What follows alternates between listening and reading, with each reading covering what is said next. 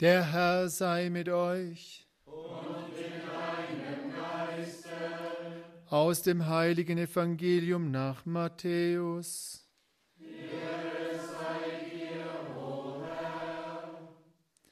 In jener Zeit kamen die Jünger Johannes des Täufers zu Jesus und sagten, Warum fasten deine Jünger nicht, während wir uns und die Pharisäer fasten? Jesus antwortete ihnen, Können denn die Hochzeitsgäste trauern, solange der Bräutigam bei ihnen ist? Es werden aber Tage kommen, da wird ihnen der Bräutigam weggenommen sein. Dann werden sie fasten. Evangelium unseres Herrn Jesus Christus. Los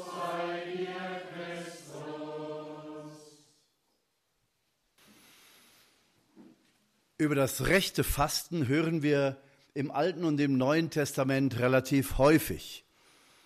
Ist das ein Fasten in den Augen Gottes, spricht Jesaja, wenn ihr das und das tut, aber offiziell fastet? Ich will zuerst Gerechtigkeit und Frieden, dann könnt ihr mir eure Opfer bringen. Also Fasten als Opfer, das ist klar, aber mit welchem Zweck, zu welchem Ziel? Und Jesus bringt noch einen neuen Aspekt zum Thema Fasten, das hören wir heute, indem er also sagt, wenn den Hochzeitsgästen der Bräutigam genommen ist, dann ist es ein Fasten. Also wenn die Jünger ihren Bräutigam Christus verloren haben.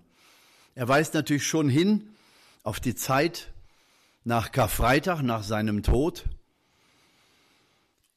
und bis zum Wiedersehen zu Pfingsten. In dieser Zeit des Verlustes Jesu werden sie fasten, eine ganz eigene Art von Fasten. Das wird also eine Zeit der Verzweiflung sein, der Verwirrung, der Dunkelheit. Wer wird da bei ihnen sein? Maria. Maria wird die Königin der Apostel sein im Abendmahlsaal um den Jüngern beizustehen in dieser Phase, wo sie versucht sind, alles hinter sich zu lassen und zu sagen, es war alles Lug und Betrug oder wir waren nicht würdig oder was auch immer. Jedenfalls die Sache ist gescheitert. Der Verlust von Jesus führt in die absolute Dunkelheit und Verwirrung. Bei Maria selbst lesen wir nur an einer einzigen Stelle, dass sie in Verwirrung gerät, dass sie aufgeregt ist. Wann? Als sie den zwölfjährigen Jesus im Tempel verloren hat. Um Gottes Willen, Jesus ist weg. Da geht es jetzt nicht um die Beziehungskiste zwischen Mutter und Sohn, sondern es geht darum, dass Maria die Mutter des Erlösers ist und sie ganz genau weiß, dass sie ohne Jesus keinen Schritt machen kann. Und sie weiß, dass sie die Auserwählte ist, ihrem Jesus dem Sohn Gottes den Weg zu bereiten, bis er erwachsen genug ist, um als Mensch und Gottes Sohn das öffentliche Leben zu beginnen. Aber diese eine Situation, wo Maria Jesus verliert, zeigt uns, wie sie aus der Fassung gerät. Mein Sohn, wie konntest du uns das antun? Ja, wusstet ihr denn nicht? Jesus ist ganz unaufgeregt. Aber Maria und Josef sind völlig aufgeregt, weil sie glauben, ihren Auftrag nicht erfüllt zu haben. Wenn Jesus fehlt, fehlt alles. Das ist die Botschaft. Und die Jünger werden selbst an diesem Punkt kommen, dass ihnen dieses alles fehlt, nämlich ihr Jesus. An der Hand der Mutter Gottes werden sie durch diese dunkle Phase, ihres Lebens geführt und lernen zu beten, Gott, wenn das hier Sinn macht, dann nur für dich, nur für dich, nur für dich.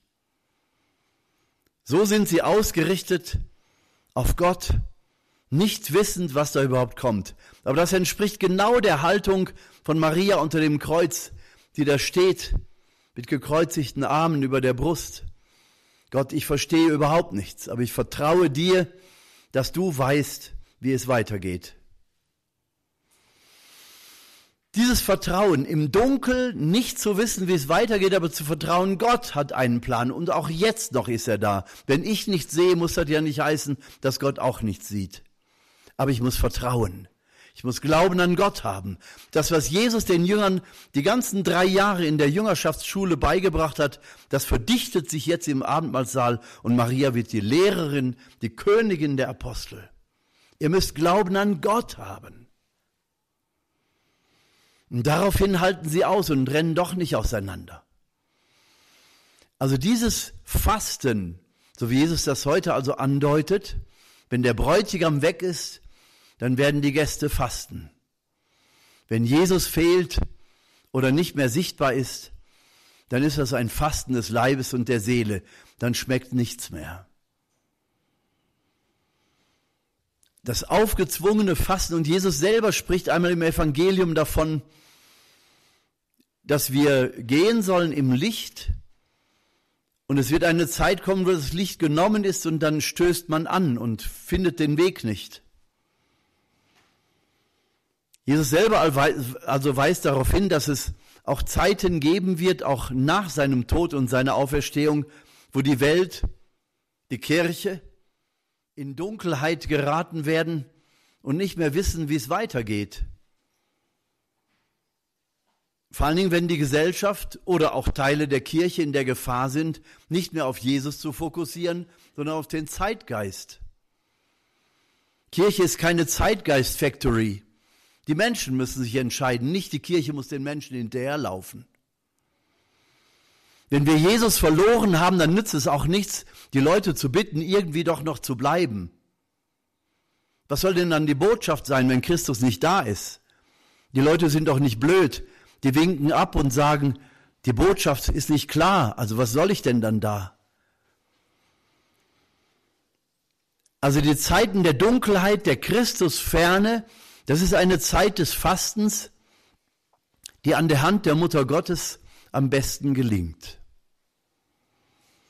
Also sind wir hier an einem Ort, wo die Mutter Gottes selber als eine der Botschaften sagt, betet unaufhörlich für die Kirche, denn es werden schwere Zeiten auf sie zukommen. Das hat sie in den 80ern gesagt und jetzt 2024 plus sind wir mittendrin in diesen Schwierigkeiten der Kirche, wo sich kaum noch einer auskennt an der Hand der Mutter Gottes. Sie ist hier erschienen und hat gesagt, ich werde hier immer sein. So hat es uns Nathalie auch versprochen. Als ich sie einmal fragte, ob sie denn die Mutter Gottes immer noch ab und zu mal sieht, da lächelt sie und sagt, nein, ich sehe sie nicht, wie ich sie damals gesehen habe, aber ich weiß, dass sie da ist, weil sie das versprochen hat. Deswegen bin ich ja auch hier. Also hier sind wir an einem Ort der Gegenwart der Mutter Gottes, die wir bitten dürfen, dass sie uns an die Hand nimmt, durch die Dunkelheiten und Unklarheiten dieser Zeit zu gehen, weil sie uns, beziehungsweise wir an ihrer Hand zu Christus geführt werden, durch jede Dunkelheit. So beten wir also darum, dass wir durch dieses Fasten, so wie Jesus das ankündigt, das Fasten, das darin besteht, dass wir Christus verloren haben und in der Dunkelheit nicht zurechtkommen, dass wir durch Maria immer wieder hingeführt werden, wie die, wie die Jünger im Abendmahlsaal, immer wieder hingeführt werden zu Jesus, damit wir in sein Licht zurückfinden. Und in seinem Licht gibt es keine Dunkelheit. Wir sollen also Träger des Lichtes sein. Also Brüder und Schwestern, lasst euch gar nicht erst verwirren, lasst euch gar nicht erst auf den Zeitgeist ein, lasst euch nicht wegführen von Christus, sondern seid Lichtträger, seid Christusträger. Das ist unser Auftrag, in der Dunkelheit Orientierung zu vermitteln, im Licht des Glaubens, im Licht der Gegenwart Jesu, im Gebet, vor allen Dingen in den Sakramenten und auf die Fürsprache und die Hilfe von Maria, die uns immer wieder liebevoll in die Hand nimmt, um uns zurückzuführen. Danke, Maria, für diesen Dienst, dass du uns prophetisch zusprichst, dass du uns auch in schwierigen Zeiten zuführst zu Jesus, dem Kern und dem Haupt der Kirche. Danke, Vater im Himmel, dass du uns dein liebendes Herz immer wieder öffnest, dass du uns heimrufst auf den Weg zu dir durch Maria und durch Christus.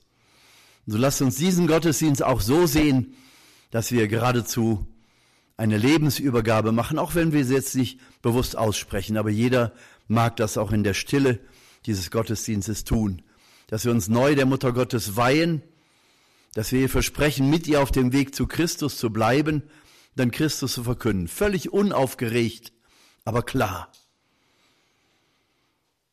Danke, Maria, für deinen Segen, für deine Gnade, die wir hier empfangen dürfen. Amen.